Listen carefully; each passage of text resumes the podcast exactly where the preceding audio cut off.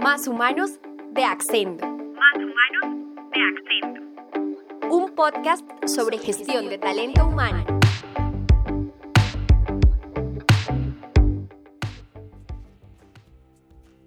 Bienvenidos a este episodio de Más Humanos de Accendo. Soy Laura Albarracín y hoy hablaremos de un tema que cada vez va tomando la relevancia que se merece, la salud mental. Lo abordaremos desde la perspectiva laboral y el impacto que ha tenido la pandemia en los trabajadores. Para hablar de esto, nuestra invitada de hoy es Lina Becerra, psicóloga especialista en gerencia de la salud ocupacional con seis años de experiencia en gestión de la salud ocupacional en empresas como Tipiel y actualmente consultora en una ARL dentro del equipo enfocado al cuidado de la salud mental. Se creería que en las empresas ya no hay prejuicios frente a este tipo de trastornos pero según un estudio de The Workforce View de este año, solo el 22% de los encuestados no tendría problema en informar a su superior si sufre un problema de salud mental. ¿Por qué en las organizaciones todavía cuesta hablar de este tema? Bueno, con la salud mental en general hay mucha reserva, em, porque culturalmente pues cuando uno dice no, es que estoy asistiendo al psicólogo, entonces de una vez digamos que lo que le dicen a uno es, ah, es que está loco, eh, o pues pensamientos, digamos así. Entonces, obviamente, cuando yo voy a, avisar en la empresa, pues que tengo algún em, trastorno o algo así, claramente las empresas hoy no tienen, muchas no tienen las herramientas ni el personal adecuado para manejar pues este tipo de, de, condiciones. Entonces, incluso prefieren que las trabajadores no les digan, que no les avisen para no verse pues en la necesidad o en la responsabilidad de, de tener pues que tener un trabajador así. ¿Qué puede hacer una empresa para cuidar la salud mental de sus colaboradores? ¿Puedes darnos algunos tips? Sí, eh, lo, lo principal es identificar y evaluar el riesgo.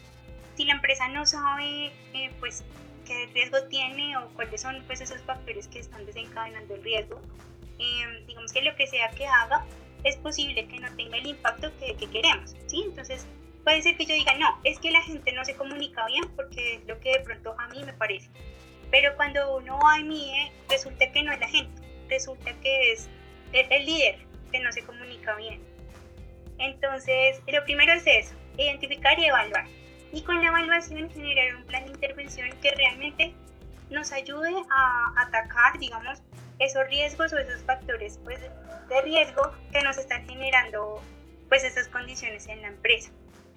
Entonces acá podemos empezar a organizar desde el interior de la empresa, por ejemplo, el proceso de selección, em, donde si yo selecciono mal o lo hago de forma inadecuada sin los profesionales, eh, psicólogo, bueno, lo que voy a hacer es elegir personas que a mí me parece que se adaptan al cargo, pero cuando van a desarrollar sus funciones, puedo hacer que los requerimientos de este cargo sobrepasen a la persona y entonces lo que generamos es a la persona una afectación por no hacer bien el proceso de selección.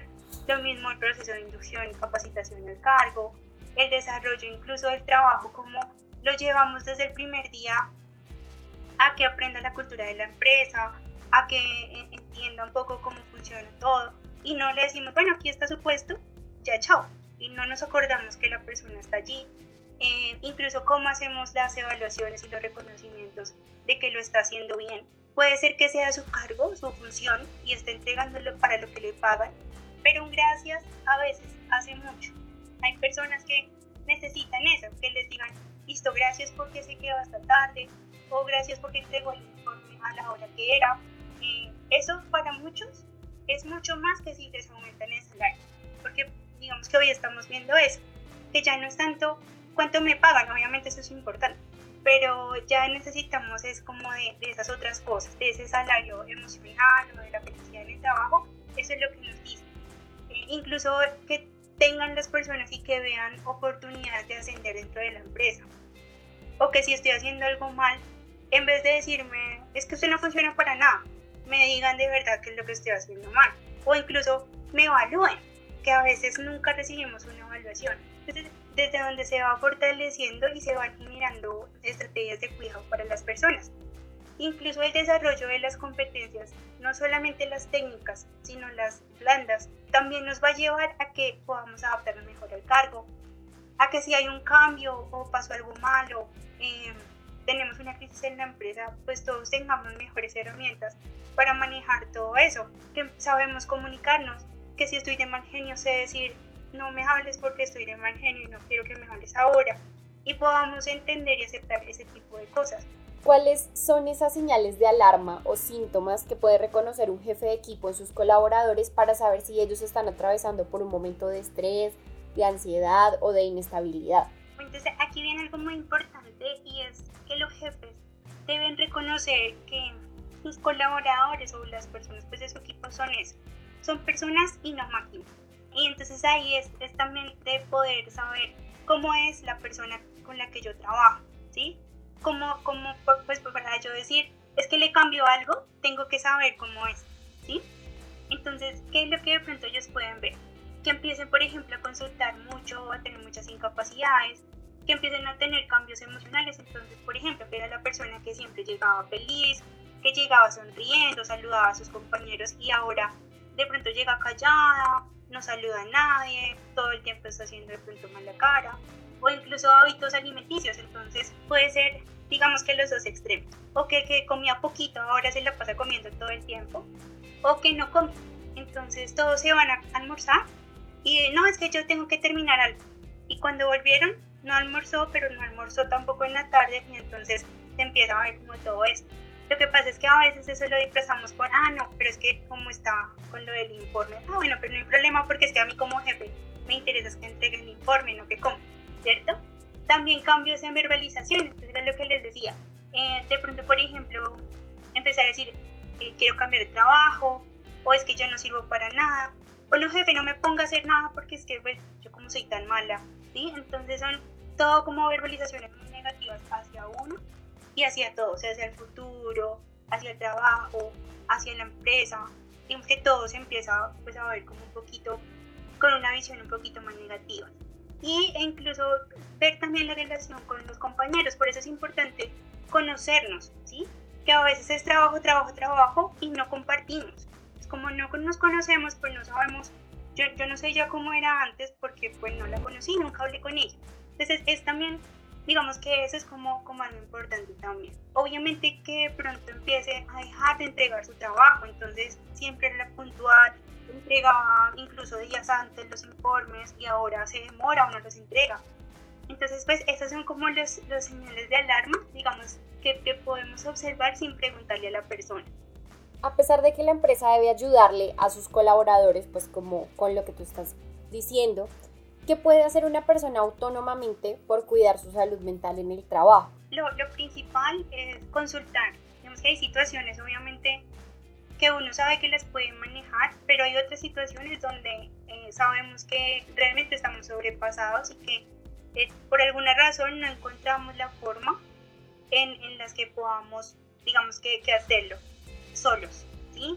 Entonces, si, si estamos como en ese punto en donde de pronto no podemos tomar decisiones o ahora vemos que nos, me va a hablar mi jefe, entonces le tengo tanto miedo que me congelo y no le digo nada, ni si no, y ya no puedo hacer las cosas, es un punto donde debemos empezar a consultar o bien al psicólogo, o si ya digamos que, que sabemos que es algo mucho más y que no solo nos está afectando en el rendimiento, sino que además ya no dormimos, ya no comemos, incluso eh, en unas formas muy agresivas el estrés puede incluso eh, afectar el funcionamiento sexual de las personas, es decir, ya no quiero eh, tener relaciones sexuales, digamos que eso obviamente no, no solamente nos afecta en el trabajo, sino que ya empieza a afectar otras áreas que también son importantes para nosotros. Entonces es empezar a identificar cuando yo esté teniendo esos cambios o yo esté sintiendo que todo lo que pienso es negativo, eh, o ya no me dan ganas de nada. Entonces es consultar para saber si es que hay algo malo en mí para identificarlo con ayuda de un profesional em, y generar pues todo el tratamiento que se requiera eh, desde lo que pues uno puede hacer. Obviamente, ¿qué, ¿qué puede uno hacer de pronto para no, si no quieren ir? Aunque es, importante ir. Hay que perderle el miedo eh, al psicólogo porque el psicólogo pues no atiende locos, que es lo que nos dice, el psicólogo atiende personas que no, no están pudiendo gestionar algunas situaciones en su vida, o parejas, o papás con hijos. Eh, entonces no es solamente para locos, ¿sí? Y lo otro es también empezar a cuidarnos desde nosotros, a cambiar el pensamiento, por ejemplo, que tenemos con nosotros y que si puede hacer algo nuevo, Entonces voy a decir, listo, lo voy a intentar porque yo sé que yo puedo y no voy a decir, ay, no es que yo sé que no voy a hacer eso porque me va a quedar feo o no es que yo no sirvo para nada. ¿sí? Todas esas verbalizaciones las podemos ir cambiando, ir cambiando de frente emociones, estar todo el tiempo envidioso, estar todo el tiempo con enojo, eh, todo eso hace que nosotros vayamos viendo la vida un poquito como sin colores, ¿sí? Entonces, todo, así sea como la cosa más espectacular, la vamos a ver fea, le vamos a encontrar algo malo. Entonces, eso también hace que así tengamos, o sea, que para otros digan, usted tiene una familia muy chévere, eh, tiene un trabajo chévere, eh, o sea, que otros digan cosas chéveres de, lo que es de uno, pero uno diga, no, mi hija es una porquería.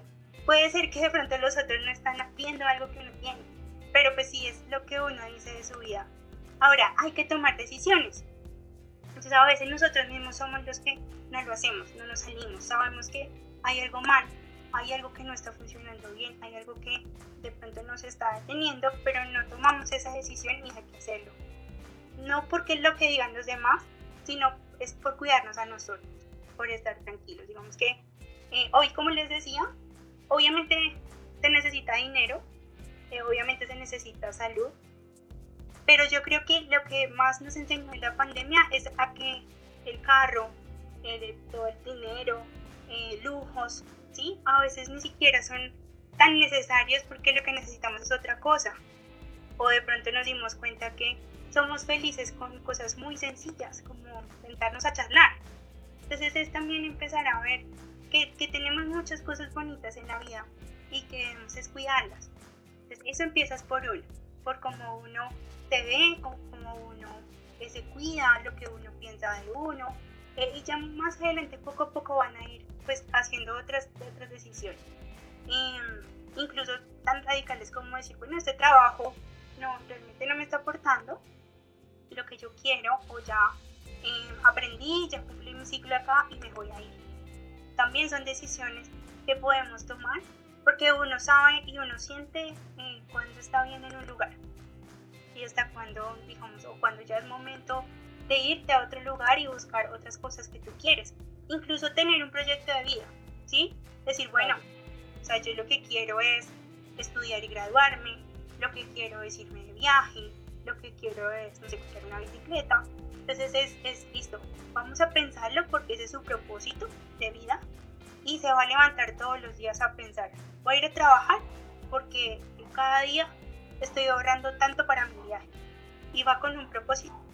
Distinto a que yo no tengo propósitos que me levante, ah, qué jardera, otra vez me toca ir a trabajar, esa gente me cae mal. Entonces es diferente también como la, la forma en la que tú te motivas a ti mismo a hacer las cosas. ¿Qué acciones crees que deben tomar las empresas para acompañar a los trabajadores que regresan del teletrabajo para cuidar su salud mental? Pues obviamente las empresas deben darle también tranquilidad a los trabajadores en el sentido de que tienen ya su protocolo de bioseguridad que realmente lo van a cumplir, que no es un protocolo de papel, porque muchos trabajadores incluso en, digamos que en abril, mayo, cuando vieron que las empresas iban a empezar a llamarlos, pero como que sentían que los iban a poner en un riesgo que no iban a aceptar, empezaron a renunciar a sus trabajos, precisamente por el miedo que les generaba volver a salir y que de pronto pues se contagiaran. Entonces, lo primero es eso, darles como esa tranquilidad de que la empresa se ha venido preparando, que tiene su protocolo y que ya tiene pensado eh, y adecuado también a nivel educativo todo, digamos que todo eso. Eh, es fundamental que retomemos el programa de intervención de riesgo psicosocial, es decir, este digamos que nunca se debió suspender. Bueno, Lina, muchas gracias por haber compartido con nosotros toda tu experiencia en este campo. Realmente es información de mucho valor que le puede servir a todas las personas que pues gestionan equipos, que tienen a su cargo personas y también es súper relevante para, para cada uno de nosotros como trabajadores. Entonces, muchas gracias Lina. Entonces, con toda esta información tan valiosa sobre los síntomas de alerta, las medidas que podemos tomar para cuidar a nuestros equipos y la importancia de hacer seguimiento a la salud mental que nos compartió Lina el día de hoy, terminamos este capítulo. Agradecemos a Lina Becerra por haber participado de este programa y les recordamos a todos ustedes que nos encuentran en las redes sociales como arroba accendo hr en Instagram y accendo en Facebook y LinkedIn. También pueden acceder a contenido complementario en nuestro blog de talento humano Accendo y solicitar una demostración gratuita de nuestro software. Un gusto poder hablar de este tema tan importante del que todos deberíamos saber un poco más. Soy Laura Albarracín y los espero en el próximo episodio de Más Humanos de Accendo.